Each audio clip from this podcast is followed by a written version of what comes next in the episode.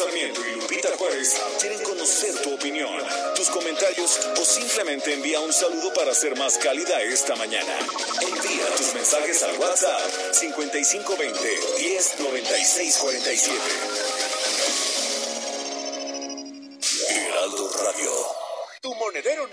Y tu tarjeta Mi Beca para empezar se suman para darte más. Al pagar con ella, recibe en tu monedero naranja el 5% de bonificación en todas tus compras. No dejes de usarla y descubre todos sus beneficios. ¿Y tú vas al súper o a la comer? Consulta restricciones en tienda hasta marzo 31.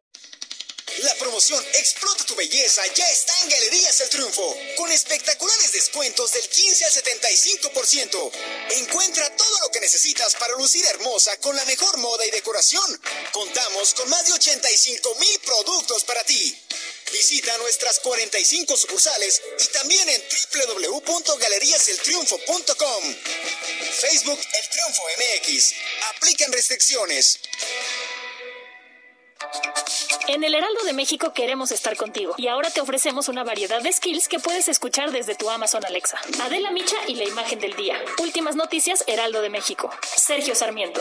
Lo único que tienes que hacer es, paso 1, crea una cuenta en Amazon y selecciona México. Paso 2, descarga la app de Amazon Alexa desde tu tienda de aplicaciones. Paso 3, inicia sesión en la app, abre la opción de skills y juegos. Paso 4, busca el Heraldo de México y ahí podrás encontrar todos nuestros skills. Activa los que tú quieras. Listo, ya estamos contigo a través de Alexa. Heraldo Radio 98.5 FM. En este periodo electoral, la Fiscalía General de Justicia del Estado de México, a través de la Fiscalía Especializada en Materia de Delitos Electorales, te brinda atención en caso de ser testigo o víctima de un delito electoral. Ofrecerte dinero a cambio de tu voto, recoger tu credencial para votar, condicionar tu voto mediante cualquier presión o amenaza. Son solo algunos de ellos. Infórmate. Cualquier anomalía, repórtala al 01800 7028 770 en nuestras redes sociales o en la aplicación móvil FGJ Domex, disponible de manera gratuita.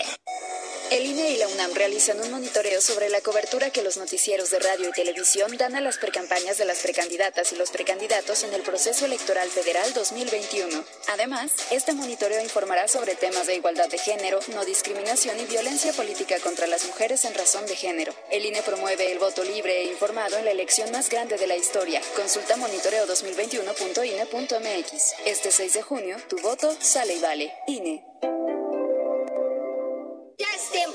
Todos somos mexicanos. Vamos a dejar de atacarnos. Que los de arriba y los de abajo. Que los de izquierda, que los de derecha, ya basta. Todos necesitamos a los empresarios. Y a los obreros, a los comerciantes. Necesitamos a los trabajadores. Necesitamos a los taxistas. Y a camioneros, a los maestros, a las amas de casa. Te necesitamos a ti. Basta de pelear y estar desunidos. Somos Elige. Acércate a www.partidoelige.org.mx. Mensaje dirigido a simpatizantes y afiliados del partido. Hugo Eric Flores Cervantes, presidente nacional del PES. En el PES abrimos las puertas a todas y a todos los mexicanos que quieran servir a México. Mujeres y hombres que estén dispuestos a defender la vida y a la familia, que respeten y protejan el medio ambiente y a los animales. Necesitamos líderes que busquen la reconciliación, la unidad, el encuentro de los mexicanos, porque el PES es tu casa, la casa de todos. PES, Partido Encuentro Solidario, el partido de la familia. Antes del Tribunal Electoral no existía un órgano jurisdiccional que defendiera plenamente nuestro voto. La democracia ha evolucionado y con ella la necesidad de instituciones firmes y autónomas. Ahora, nuestro derecho a participar en las elecciones se ha fortalecido. Sanciona a quienes ejercen violencia política en razón de género. También trabaja para que los grupos en situación de vulnerabilidad encuentren justicia. Como ves, el Tribunal Electoral resuelve conflictos que protegen los derechos políticos de todas y todos. Tribunal Electoral del Poder Judicial de la Federación. Tu voto tiene tanto poder que aunque tu candidata o candidato no gane, igual cuenta. En el frente de la boleta están las candidaturas de mayoría relativa. Detrás, las candidaturas de representación proporcional. Cuando marcas la candidatura de tu preferencia, también estás votando por la lista de representación proporcional del partido que elegiste. Y si tu candidato o candidata no gana, tu voto sigue contando para elegir a quienes integrarán la Cámara por representación proporcional. El 6 de junio, tu voto sale y vale. Contamos todas, contamos todos. INE. En En México se desperdician 20.4 millones de toneladas de alimento cada año. 158 kilos de comida por persona son tirados a la basura. Échale la mano al mundo y no desperdicies la comida. Súmate a Sobra Cero, el movimiento de GastroLab en el que te decimos cómo conservar y aprovechar mejor toda tu comida. Que nada sobre. Heraldo Radio.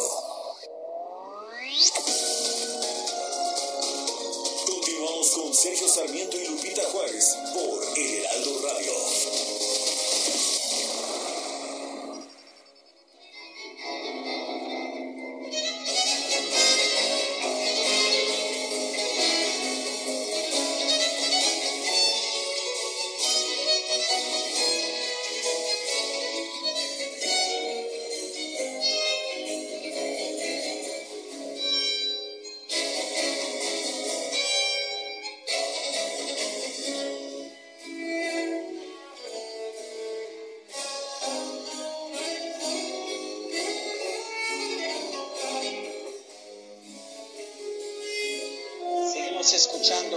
música de Antonio Vivaldi. Antonio Vivaldi nació el 4 de marzo de 1678 y yo todavía festejo su cumpleaños, lo hago con muchísimo gusto.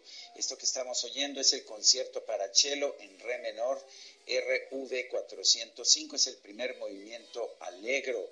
Interpretan Guy Fishman y los miembros de la sociedad Händel y Haydn.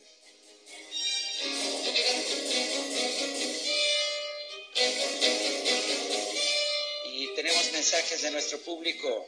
Tenemos muchos mensajes, gracias a todos ustedes que se comunican con nosotros esta mañana. Hay guerra de dinero detrás de todo esto. Greg Abbott quiere que en Texas mucha gente se enferme y declarar estado de emergencia para sacarle dinero de fondos federales al gobierno de los Estados Unidos. Dice Carlos Hurtado, buenos días a los dos, Lupita y Sergio. Yo no conozco mucho de Vivaldi, pero entiendo que sus óperas tienen un alto grado de dificultad para las cantantes, ¿verdad?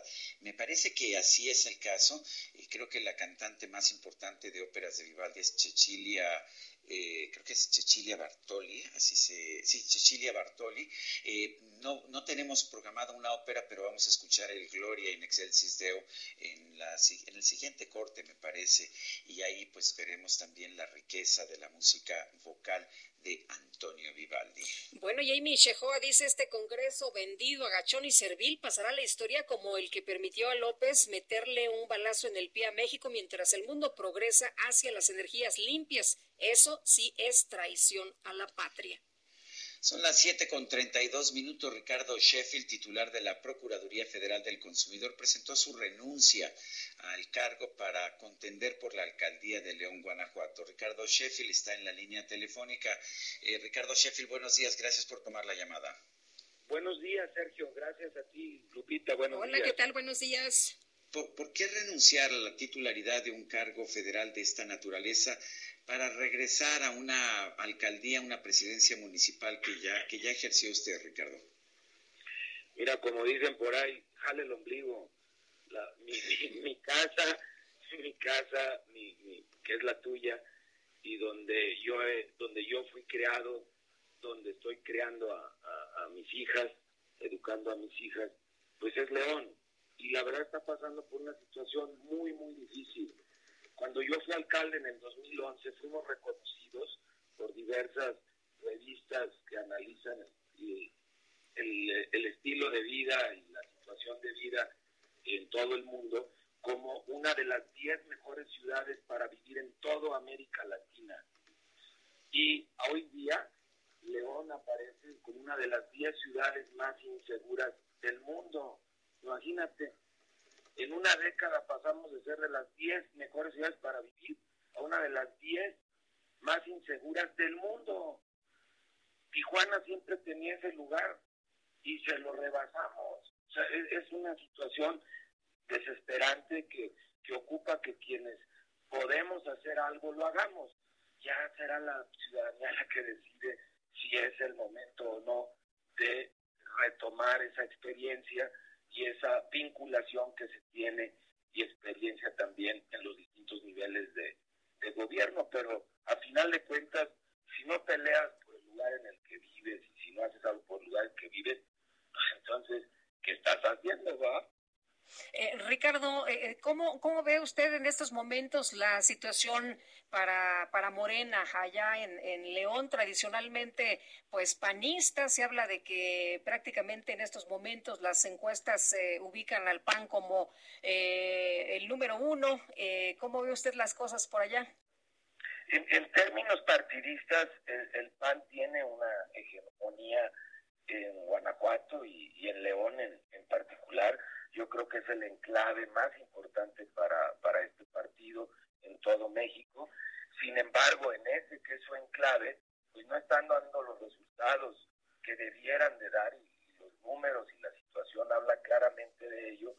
Y teniendo un conocimiento profundo de la ciudad, yo quiero acercarme a la gente y convencerlos que, esa esperanza de la cuarta transformación también es algo que puede ayudar a transformar de nueva cuenta a, León. Se ocupa esa transformación y ojalá logremos que, que lo reconozcan los ciudadanos en las urnas.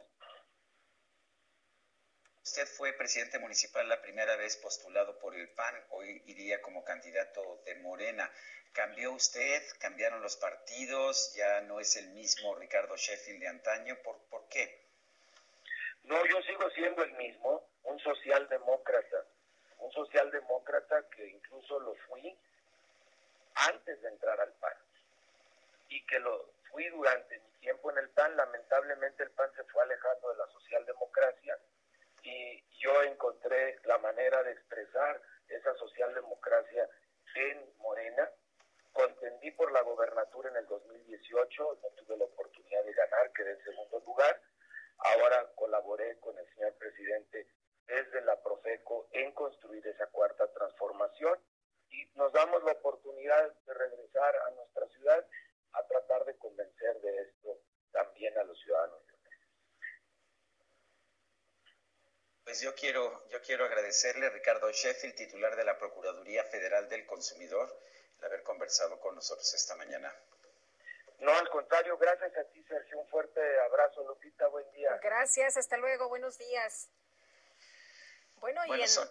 Sí, adelante, Lupita. Sí, 737, en un análisis de la iniciativa, eh, pues eh, realizado por expertos de Coparmex sobre esta iniciativa de la ley a la industria eléctrica, se concluyó que la reforma convierte a la Comisión Federal de Electricidad en un monopolio, situación que trae pues graves problemas, consecuencias económicas, legales, sociales, de salud y medioambientales. Se ha mencionado que para empezar tendremos un tsunami, un tsunami de demandas. Y José Medina Mora, presidente de Coparmex, gracias por platicar con nosotros del tema esta mañana. Muy buenos días.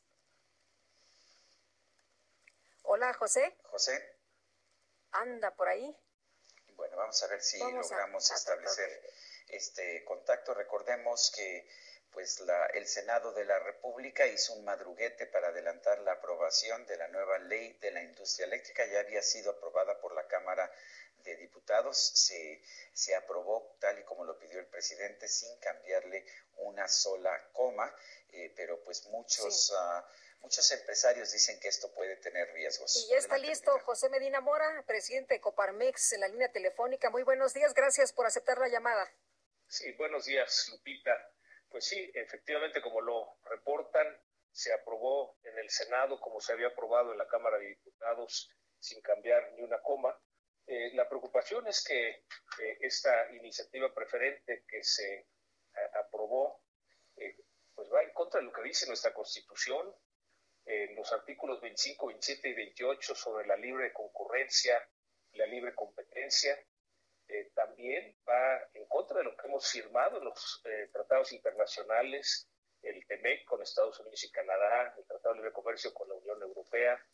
Eh, hay un criterio de la Corte, de la segunda sala, con respecto a ese documento que envió la Secretaría de Energía en mayo pasado y que fue rechazado en la, en la segunda sala de la Suprema Corte, cuatro votos contra uno, y que básicamente ese documento es retomado y presentado como iniciativa preferente. Adicionalmente, la recomendación de la Comisión Federal de Competencia Económica era que no se aprobara precisamente porque va en contra de la libre competencia. Hay también eh, criterios ambientales que no se tomaron en cuenta en el sentido de que tenemos pues este acuerdo de París en donde nos comprometimos a que el 35% de la energía que produce el país fuera limpia. Eh, en este sentido, en lugar de dar preferencia a la energía limpia, la solar, la energía eólica, eh, se tomarán primero los despachos eh, de lo que produce la Comisión Federal de Electricidad con combustibles fósiles.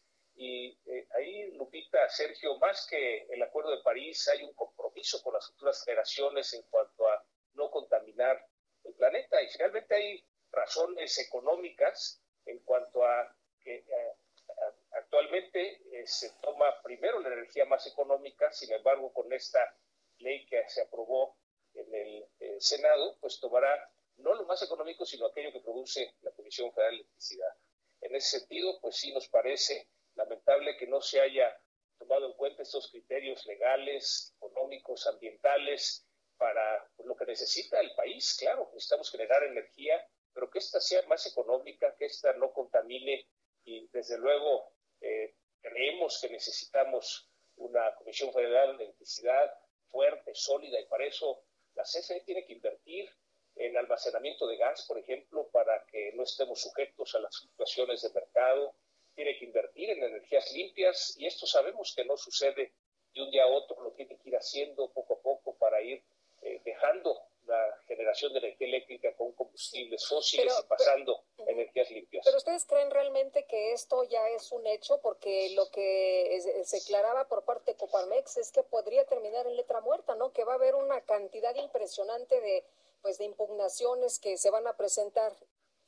Sí, en caso de que sea publicada y entre en vigencia esta ley, pues desde luego hay afectaciones a empresas eh, internacionales que han hecho inversiones en nuestro país y que pues tendrán, presentarán amparos también. Habrá litigio internacional de lo que estamos yendo en contra de lo que firmamos en el Tratado de Libre Comercio, el TEMEC, y en ese sentido, bueno, el mismo TEMEC tiene cómo resolver esas controversias. Entonces, eh, digamos que el siguiente paso, Lupita, será que los legisladores de oposición que argumentaron tanto en la Cámara de Diputados como en la Cámara de Senadores este tipo de argumentos, pues presenten una eh, un criterio de inconstitucionalidad ante la Suprema Corte de Justicia de la Nación y esto pueda resolverse en la Corte de una manera diferente. Estaremos atentos a, ver si los legisladores de oposición presentan eh, criterio de inconstitucionalidad. Pero, pero José, ¿es de que la Suprema Corte de Justicia lo va a avalar? Y estaba yo viendo esto con un especialista en temas de la Suprema Corte y me decía, mira, el problema es que tiene que haber ocho ministros de los once que voten en contra de la ley para poder echar atrás la ley, si no, la ley, aunque no, eh, aunque no sería declarada constitucional, sí se mantendría. Eh, en la segunda sala, que fue donde se ventiló el tema de la política de confiabilidad, una ministra, Yasmín Esquivel, muy cercana al presidente, votó eh, en contra de la decisión mayoritaria, pero en el Pleno, en el Pleno hay tres ministros por lo menos que le deben el puesto al presidente López Obrador y el ministro Saldívar, el ministro presidente, siempre se ha mostrado cercano a las posiciones que dicta el presidente. Y hay quien dice, pues, a lo mejor la ley le va a hacer mucho daño a la industria en México, pero bien puede ser, ah, bien, bien puede no, no lograr que se otorgue un amparo que se declare inconstitucional en la Suprema Corte. ¿Qué opinas? Sí, eh, Sergio, lo describes con mucha claridad. Ese es el proceso. Efectivamente, en el Pleno de la Corte, eh, de los 11 ministros, se requieren eh, cuatro votos para que esta ley pueda pasar.